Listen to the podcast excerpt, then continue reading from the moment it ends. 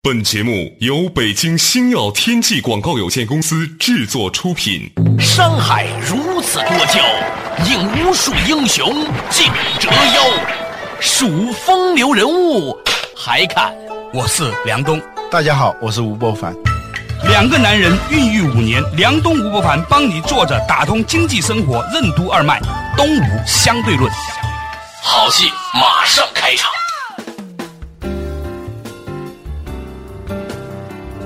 坐着打通经济生活任督二脉，大家好，欢迎收听《东吴相对论》，我是杨东，对面的依然是二十一世纪商业评论主编吴伯凡，吴伯凡你好。大家好，我们较早之前谈论的一个话题啊，就是呢，过去的很长一段时间，商业令到我们人性当中的那种诗意和文学性被退干了，但是呢，我们突然发现说，其实这些东西仍然是我们每一个人心里面非常渴望拥有的东西，而未来可能有一些公司或者一些商业模式会为这些带来新的价值。嗯，你这是比较乐观的一种看法，我相对呢不是那么乐观。嗯哼，比如说我最近就看那个电影嗯叫《白鹿原》，嗯。老实说，我个人对这个小说是有感情的，因为是、你在读这本书的时候，经历了好多别的事儿。对，往往怀旧就是如此嘛，嗯是吧？是因为那个阶段的所有的东西都存在被固化在里这里面了。啊，对你喜欢某首歌，别人不一定喜欢的。当你把你最喜欢的那种怀旧歌曲放给别人听的时候，那别人会觉得很莫名其妙的啊。嗯这个小说呢，我读得很认真、很仔细，甚至是我自己虽然不可能拍电影，我都想象过，假如让我来拍，会是一个什么样子。哦，现在拍出来这个电影真的是让你圆梦就是破梦嘛，啊，这就跟那旅游是一样的嘛，这个旅游景点嘛，嗯是吧？他给你呈现说这就是什么什么什么，啊，我这就是西门庆故里了。 哇，原来西门大官人也不过如 此。我对他的评价，他就把一个波澜壮阔的、有史诗意味的一部小说，变成了一个比较笨拙、比较无趣的一个小曲，甚至是带一点不健康的那种小曲。一首史诗式的作品和一个小曲式的作品，那个分量完全是不一样的、啊！但是很不幸，这个电影它就是呈现出这样，而且这部片子。吧，你在看他这个电影的时候，你明显感觉到导演的机心。嗯，就是我相信这个作者在写的时候，他不太考虑销量的。嗯，他只考虑他是否真正的用语言表达了他真正的感受和对这个事情的理解。嗯，但他是起码有一种陶醉感，就是对他写的时候，你能感觉到他的那种陶醉和那种投入。对啊，但是《白鹿原》这个电影，我听说哈，它本来的版本呢更长一些的，它本来最少是一个上下集的，嗯，但是呢，为了票房，为了渠道还有上各种可能原因吧各种原因吧，嗯你会看到它会生生的切割成了一个符合大家理解的所谓一个好产品的样子，但是却因为这样的一种种种力量、各种心机、各种算计之下的裁剪、嗯啊，这一部电影最后呈现出来的，与很多的读者对它的想象呢，就相去了甚远。啊，这个电影最要命的是，他把原作品当中的一个配角变成一个主角啊黑娃和田小娥，她是一个配角嘛。真正的白鹿原、白鹿两家嘛，嗯啊，他写的是中国近代到现代的一个村庄的历史，来折射一个民族的历史嘛，啊，结果呢，它变成了一个说庸俗点儿，就是一个在陕西那个地方一直有的，就是麦克和财主家的小老婆偷情的一个故事。没有看过这本书的人还以为这本书就是这么写的呢。对呀、它问题就在这，就像好多微缩景点啊，嗯，你各种国产法 兰西啊，说到这里，就是说我们说的审美竞争力啊很重要，就是一个产品它真正的竞争力往往是审美竞争力啊，比如做手机，嗯，它是一个纯粹的电子消费品，但这里头你如何胜出，除了技术的原因以外，这个审美竞争力也非常重要。对啊，电脑各种各样的汽车，嗯，对文化产品来说，那更是如此。中国现在文化产业是越来越发达，连一些房地产公司现在开始去投文化产业。这个啊、很大的可能性是当年呢、这些房地产老板嗯呢、都是以前写诗的人出身。你会发现说，有一个阶段呢、就中国搞文学青年的，他们要投身下海，他干什么？嗯，他们都去搞房地产去了。嗯，所以呢，中国很长的一段时间里面，那个楼叔还不错。嗯，就是那些房地产广告，算是各种广告里面比较有文化的一种。哎，房地产的这个行业里头很奇怪的，它出了好多所谓的思想家、诗人。对呀、冯仑、呃，王石、呃王怒波、啊呃文化气息是最浓的。照说是这个行业是最不合格的嘛，最把就钱的、赤裸裸的对啊，声誉很不好的一个行业嘛，啊跟对思想跟文艺最没关系的。结果还很奇怪的，没有哪个行业出那么多的所谓的思想家的。啊，我觉得很可能是当年嗯，就是那一波文学青年下海的时候啊，正好赶到房地产这个行业的嗯博兴啊。那个老实说比较容易 做，是吗比较通俗啊，比对于较我容易做，来钱快。如果你有一些现成的资源，马上就可以做啊！你做房地产做的再大，你很难成为一个企业家，无论是国外也好，还是国内也好，没有啊，中国出名的企业家好像都是房地产业都的不。叫企业家。那哦，是吗？那你的打击面比较 大啊，就此打住啊，啊免得伤害众 生啊呃呃。那说回来，你刚才提到的话题就是说这个审美竞争力这个话题。嗯，我发现了一个事情。嗯，许多家庭真正的矛盾来自于两个人的审美趣味的完全不搭界。嗯，比如说本来不吵架的，装修完房子两个人要离婚，为什么呢？呃太多了这种事情是？吧？因为到装修这个事情上来说，买什么样的桌布，怎么样放什么样的颜色，特别能体现一个人和另外一个人在美方面的这种差异。而个且特别这痛苦是一个陷阱，你知道吗？啊就是审美这个东西啊，过日子的人是从来不考虑的。对但问题就在于，各种纷争、各种别扭、各种拧巴，往往是因为审美上的差异。就有些人呢是这个美和那个美的差异，这还算是低层次的。嗯最可怕的是有审美能力和没有审美趣味的人的差异。嗯，这是很痛苦的嘛。包括公司也是这样，对其实是文化。我们说企业文化，其实家庭文化那就更不用说了。但我们一般不说家庭文化， 这一个家庭它没有统一的文化，它是个组织嘛，它一定会破裂的。嗯，不是团队冲起来是个 团伙。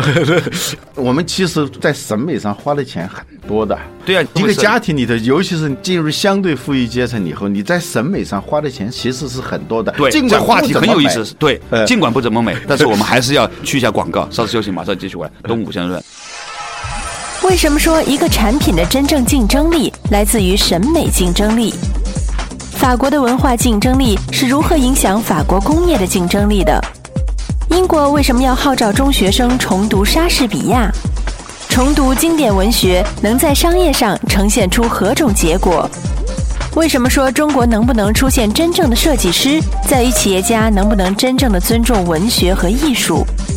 欢迎收听《东吴相对论》，本期话题：诗意的缺失之下期。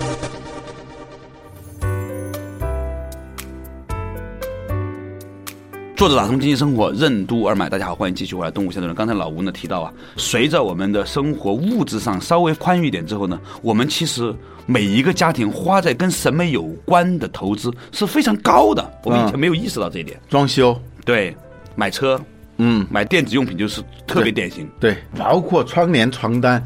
如果在这个上头达不到一致的话，会每日每时的发生纷争。即使不发生纷争的时候，也会是一种冷战的状态。嗯甚至儿子穿成什么样子，女儿长成什么样子，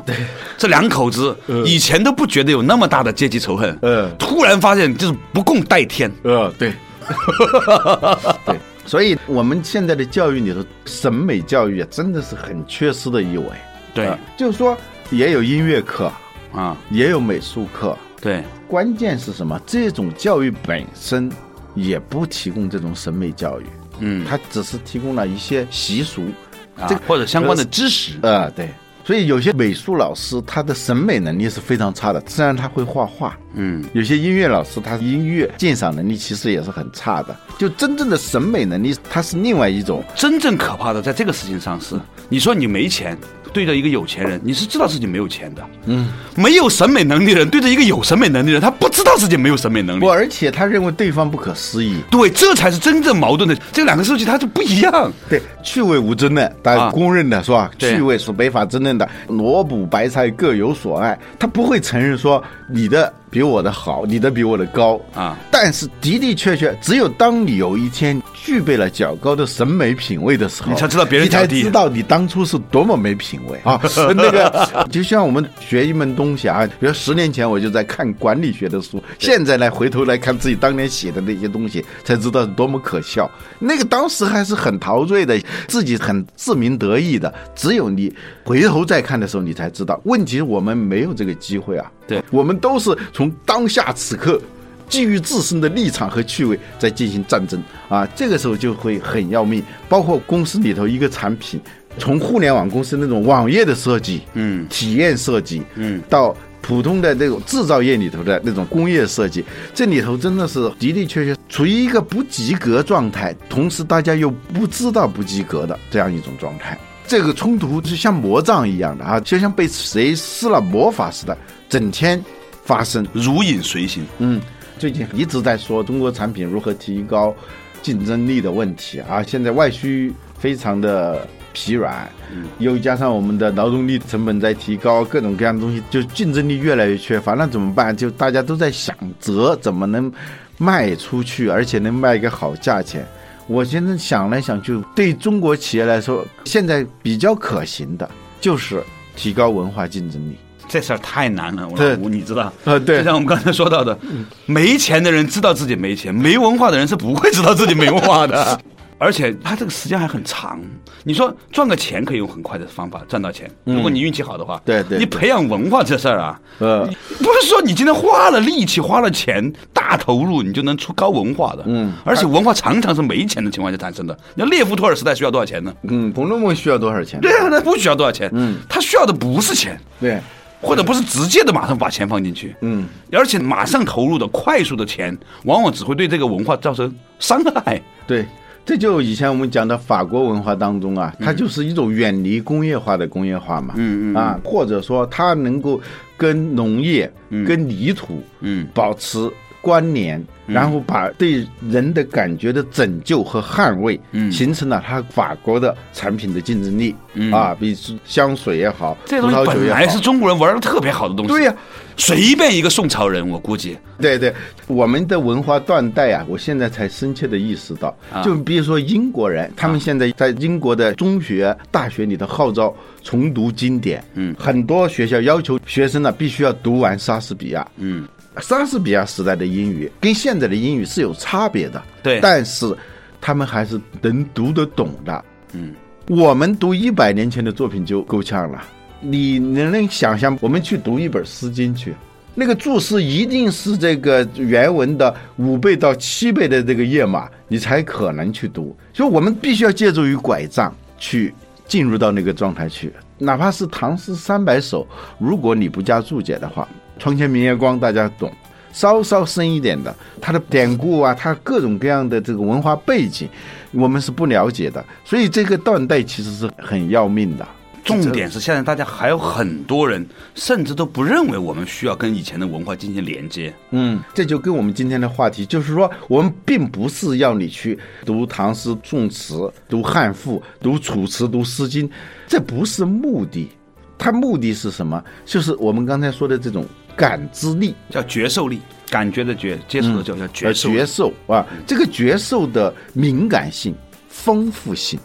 长期接受这种审美氛围、文化氛围的熏陶，才会长出一种文化竞争力。它不能速成的，就韩愈说的“无囿于势利，无汲汲于小成”，就是说不要受这个利益的诱惑，不要因为一点点小小的成绩就沾沾自喜。就像那个油灯，你要那个火焰亮的话，你必须要慢慢的往里头加入那个油膏啊，它慢慢的才能够亮起来。你说到这个事情，我又想起一个事儿。嗯前两天我们在西安的时候呢，参加了一次这个蚊香会，嗯，点了很好的沉香哈。对然后呢，那个朋友呢点完了之后，他跟我说啊，你们微微的放在手心上啊，然后那个杯子呢，你要逆时针。旋转三圈，你才会嗯闻到。然后呢你传给下面一个人的时候，你再顺时针转三圈。嗯，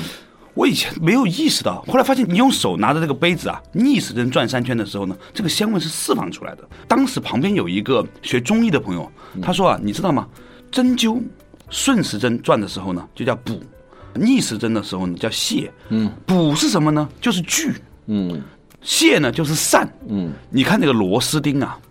全世界的螺丝钉都是顺时针的往里转的，逆时针都是转出来的。嗯他说，当你这个杯子上面有一个香品的时候，就是那个沉香在点着的时候呢，当你把杯子逆时针转三圈的时候呢，它的香味就往外散了。嗯，当你顺时针再转回去的时候呢，它就聚回去了。以前我没有那么清楚的意识到，但是当你把心沉下来的时候，你发现的确有差别。这个差别其实是很大，就对像说，我有一个朋友，他能够，我不信啊，刚开始嗯他真的是音乐的那个版本，啊，就同一个人的不同时间的录音，嗯，就我又故意考他，他一听就能听出来，这是哪一年的，这是哪一年的。这个东西，当你沉到里头去的时候，他是能够感受到的。这个重要吗？我们常常会问这样的问题：这能够赚钱吗？啊，说明什么又怎么样呢呃，？对，其实往往最后它会在商业上会呈现出结果出来的啊，就法国的产品和中国的产品的差别，它最终会呈现出来的。就是为什么四 S 卖的不够好的原因，是因为它跟四差不多嘛，对不对？好，稍事休息，马上继续回来。东吴相对论，为什么说一个产品的真正竞争力来自于审美竞争力？法国的文化竞争力是如何影响法国工业的竞争力的？英国为什么要号召中学生重读莎士比亚？重读经典文学能在商业上呈现出何种结果？为什么说中国能不能出现真正的设计师，在于企业家能不能真正的尊重文学和艺术？欢迎继续收听《东吴相对论》，本期话题：诗意的缺失之下期。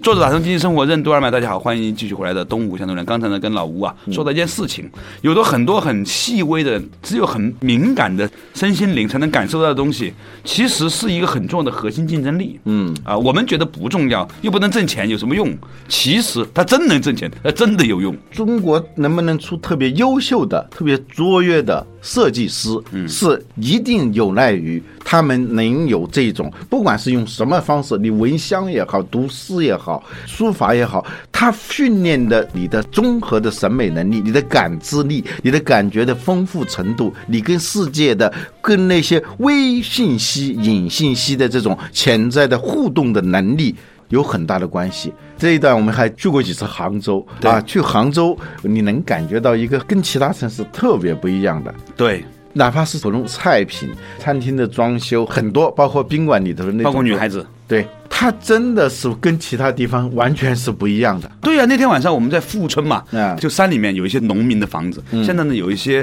杭州的朋友在那里租房子嘛。那天晚上我们吃饭的时候，我给你举一个细节，那个老板给我们炸了一盘虾，然后呢，他拿清水装了两只活虾。装进一个碗里面，放在这一盘炸虾的旁边，嗯，然后呢，放了一两片树叶在上面，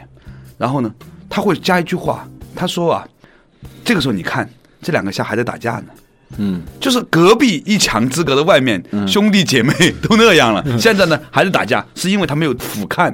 就是他给你一盘虾的时候，他提供了一种帮助你俯瞰苍生的意境。嗯，这是我们在一个农家乐私房菜馆里面吃饭嗯嗯的一个情形。吃完饭以后，随随便便的一个女孩子就抱一个琴出来，弹了一曲啊，嗯，古琴对，因为它没有扩音器，所以大家非常安静。如果这个情景发生在广州，大家一定觉得很 好笑；发生在北京，一定觉得你很装。嗯但是你发生在杭州，大家觉得这很理所当然。这就是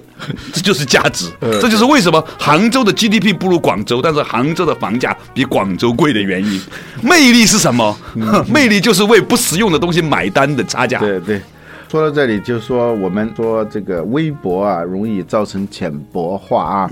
这个浅薄，它不是说批评人的意义上的浅薄，它是说让我们的心智啊，一个是浅，不能够从心深入到灵，深入到神啊，这种聚精会神。你能说读一篇微博能够读到如回故乡，如见故人，荡气回肠。对，柔肠寸断，你不可能是这样的嘛。原因呢，第一个，大家对这个没有预期，你用一百四十字写五首七绝啊，那会是一件很奇怪的事情。有一个音乐评论家说，现在的音乐之所以越来越缺少大师，不仅是没有作曲家，就是真正的天才的演奏家也越来越少。原因是什么？原因是在过去，在古典音乐产生的那个时代，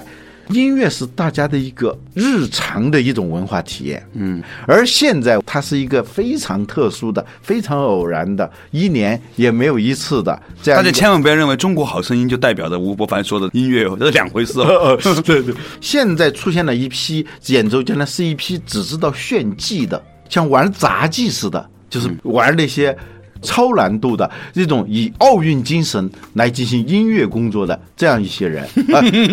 现在的音乐的奥运化越来越明显啊。嗯，现在肖邦钢琴大赛啊，或者是哪一个大赛，你只有在那个大赛上得了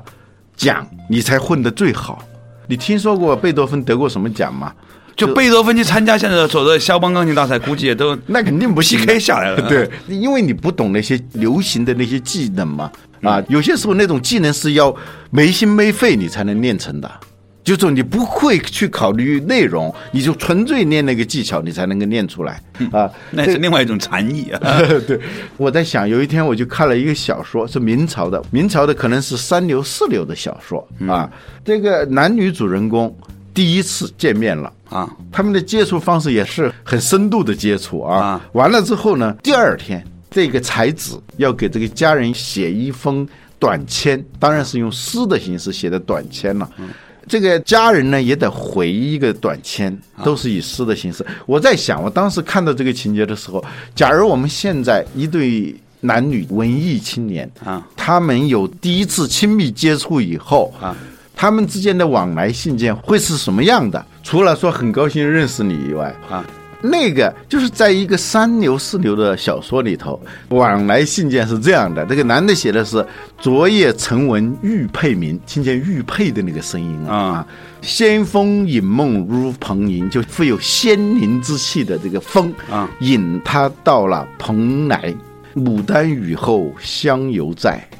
寄取西轩月照清。啊，这是男士写的信，女士怎么回啊？女士写的是“深愧微躯，曾宠爱”，就深深的惭愧自己微弱的身躯受到您的宠爱啊。嗯南屏寸影富多才，就是寸影，就是小小的一点聪明啊。啊嗯就是我的小清新怎么配得上你的宏大的知识体系呢？啊， 对对。卷帘放进梧桐月啊，卷开帘子啊，把照着梧桐的那个月色，投入到房间里 面，对，卷帘放进梧桐月，重照仙郎入梦来啊。它实际上是一个约会，希望下次再见到你啊。哎呀，真高级。重照仙郎入梦来，哎，是是，你不这么提醒我都不知道他说的是下一次约会暗号。嗯，所以有些时候我们在看稍微古一点点的东西哈，嗯，你会深深的为我们的祖先击掌骄傲。嗯，啊，一对男女青年有了第一次亲密接触之后，玩的都是。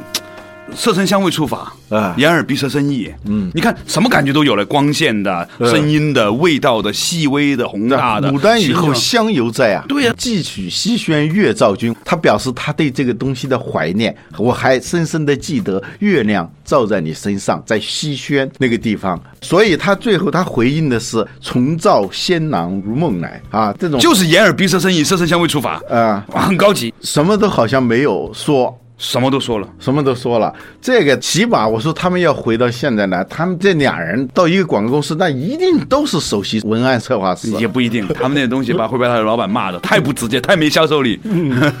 没有杀伤力，没有行动力，没有承托力，肯定是这样的。但是呢，就是你会发现说，其实如果我们恢复一些。中国人本来就拥有的那种诗意的精神的话，这个国家是可以向世界提供有魅力的产品的。嗯，对呀、啊，是啊现在讲设计史，一说到设计史，最重要的设计是来自于中国的，就是那个折扇，嗯，就是在工业时代之前的一种工业设计，嗯啊、它是便于携带嘛，嗯，它不会坏嘛，用这种方式，然后使用的时候一打开这种。上面的文化附加可能性很大。但那一把扇子里头承载的这边是诗，那边是画。嗯，过去的一个读书人拿出那把扇子，那你的所有的你的解码才华、你的财财力富，包括你的财富、你的品味，